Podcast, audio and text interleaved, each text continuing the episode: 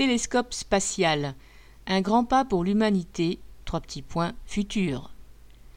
Le 25 décembre, une fusée Ariane lancée depuis la Guyane propulsait un nouveau télescope spatial nommé James Webb.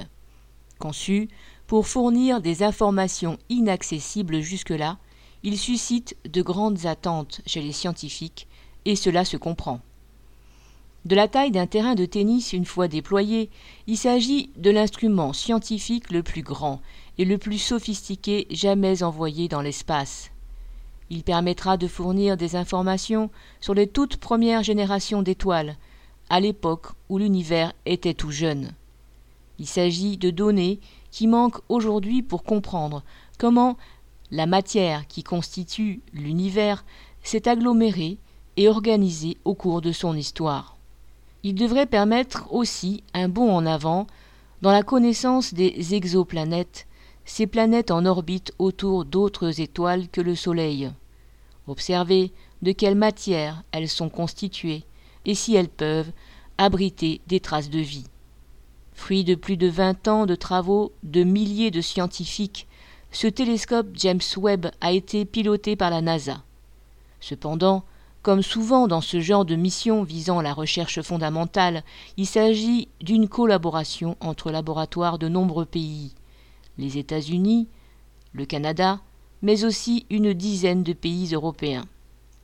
Ce télescope a été aussi produit dans cette société pourrie par le capitalisme, un système qui transforme toutes les activités en source de profit, et dans lequel les plus grands progrès viennent aggraver les inégalités.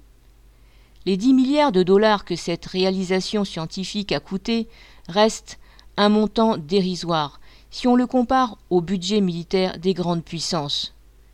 Cela a pourtant représenté une manne considérable pour les actionnaires du géant de l'armement américain Northrop Grumman, qui en est le principal constructeur.